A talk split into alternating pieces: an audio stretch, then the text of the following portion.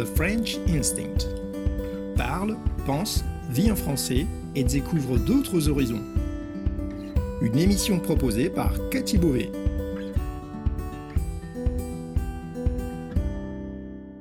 Vous écoutez le podcast The French Instinct, une bulle francophone pour vous immerger dans le français authentique et vous perfectionner tout en vous proposant un moment de détente, de découverte et d'inspiration. Moi c'est Cathy, je suis française, prof de français langue étrangère passionnée par les langues et tout au long de ces émissions, on parlera de la vie de tous les jours, de la langue française, de la France, mais aussi d'autres langues, d'interculturel, d'apprentissage. Bienvenue dans ma bulle.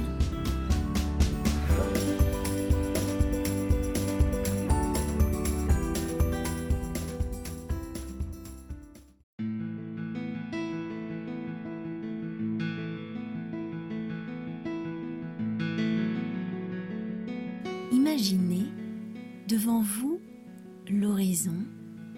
Une brise rafraîchissante vous caresse le visage. Au loin, la mer. Vers l'ouest, vous apercevez des rochers et le contour d'une église. Vers l'est, une silhouette à la forme énigmatique. À vos pieds, une vaste plaine qui s'étend à perte de vue. Des alouettes dans les hautes herbes, des nuées d'oiseaux qui viennent se poser sur le rivage, quelques canards sauvages dans les lagunes. Bienvenue dans cette bulle de français. Vous êtes avec Cathy et aujourd'hui je vous emmène en balade.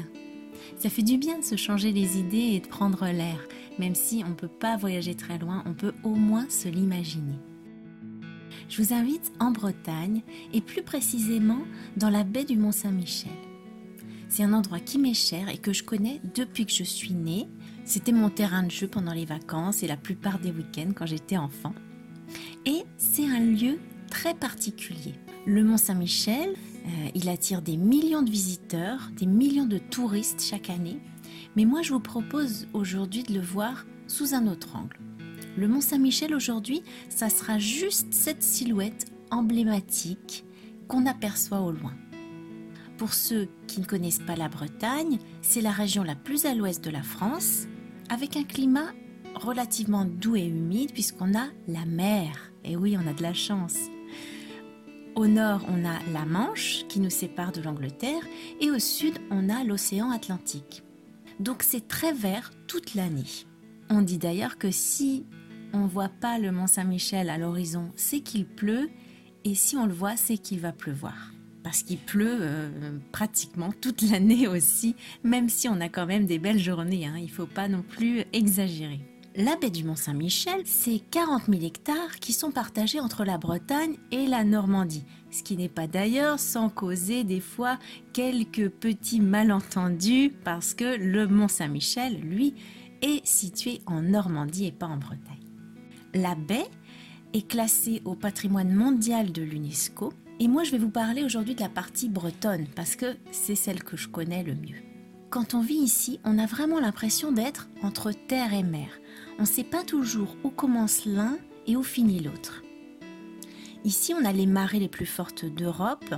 La mer se retire jusqu'à 20 km du rivage le paysage côtier change donc d'aspect plusieurs fois par jour en fonction de la marée haute et de la marée basse. À marée basse, on découvre euh, des étendues lunaires. Moi, ça m'a toujours fait penser au tableau de Salvador Dali. Alors on n'a pas de sable, nous on n'a pas de plage de sable, mais des kilomètres de vases. c'est sûr que c'est beaucoup moins attractif, mais on a des bancs de coquillages. Et moi, j'adorais euh, jouer quand j'étais petite. Vous imaginez le bonheur des kilos de coquillages que je ramassais euh, à la pelle. Voilà. C'est le rêve pour, euh, pour beaucoup d'enfants. Et ici, on a toujours du vent, donc on peut faire du cerf-volant sans aucun problème. Et on a aussi inventé le char à voile. Alors le char à voile, c'est comme une planche à voile, au lieu de se pratiquer sur la mer, eh bien ça se pratique sur la terre parce qu'il y a des roulettes sous cette planche. Donc la baie du Mont-Saint-Michel, c'est vraiment un paysage spécifique où la frontière entre terre et mer se dilue. D'ailleurs, les cartes anciennes euh, qu'on peut consulter euh, reprennent plusieurs raz-de-marée qui se sont produits au cours des siècles par le passé. Donc le rivage s'est déplacé à plusieurs reprises et les îles actuelles ont été autrefois des collines et inversement, les collines d'aujourd'hui ont parfois été des îles. La baie, c'est aussi un lieu de biodiversité et de pêche traditionnelle unique. Comme c'est un endroit très peu profond, la température de l'eau est très douce. D'ailleurs, on peut même se baigner à marée haute, mais il faut vraiment se dépêcher parce que une fois que la mer est haute, après, elle repart très très vite. En fait, elle reste juste quelques minutes à marée haute. Cette température très douce de l'eau permet aux poissons et aux crustacés de se reproduire, de trouver l'endroit idéal pour leur reproduction. On appelle la baie la nurserie. C'est là que grandissent beaucoup d'espèces de poissons et de crustacés avant de rejoindre la pleine mer. Les marées sont très puissantes. On dit que la mer remonte à la vitesse d'un cheval au galop. Alors en réalité, euh, elle arrive à une vitesse moyenne de 62 mètres par minute. Quasiment tous les ans, il y a des noyades parce que certaines personnes qui connaissent pas bien le coin partent à pied et se font prendre piège en étant trop loin du rivage quand la mer remonte. Donc c'est indispensable si vous connaissez pas cet endroit, soit de rester sur la côte, soit eh bien de prendre un guide.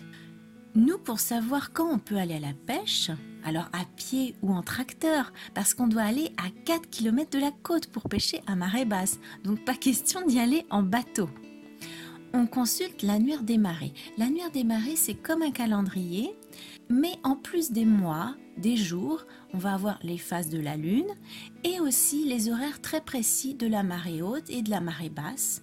Et on va aussi savoir précisément quelle sera la hauteur du niveau de l'eau à marée haute et à marée basse.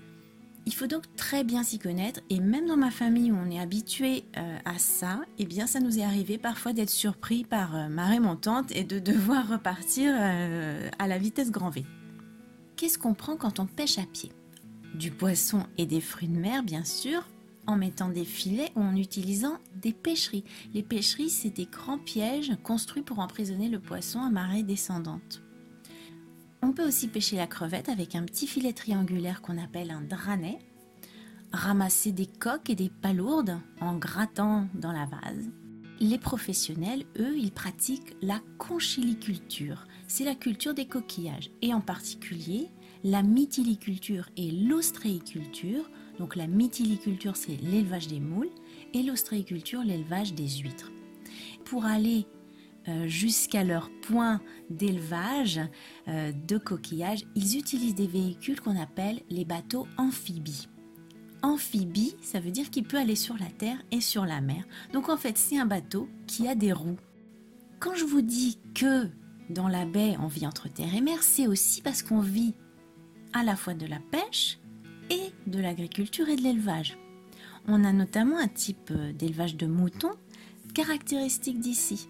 On les appelle les moutons de présalé de la baie du Mont-Saint-Michel et c'est une marque AOP, ça veut dire appellation d'origine contrôlée. Et ces moutons-là, eh bien, au lieu de les mettre euh, à pâturer dans les champs comme on le fait habituellement, on les met dans les prairies qui sont régulièrement recouvertes par la mer et qui sont donc des zones de marais salés. J'espère vous avez apprécié cette brève escapade. Je vous invite à aller consulter cet épisode sur mon site pour voir des photos et des illustrations de ce dont je vous ai parlé. Vous pourrez aussi y visionner mon reportage vidéo sur le Mont Saint-Michel si vous voulez découvrir ce lieu incontournable du patrimoine français. Je vous dis à très bientôt. Bonne journée.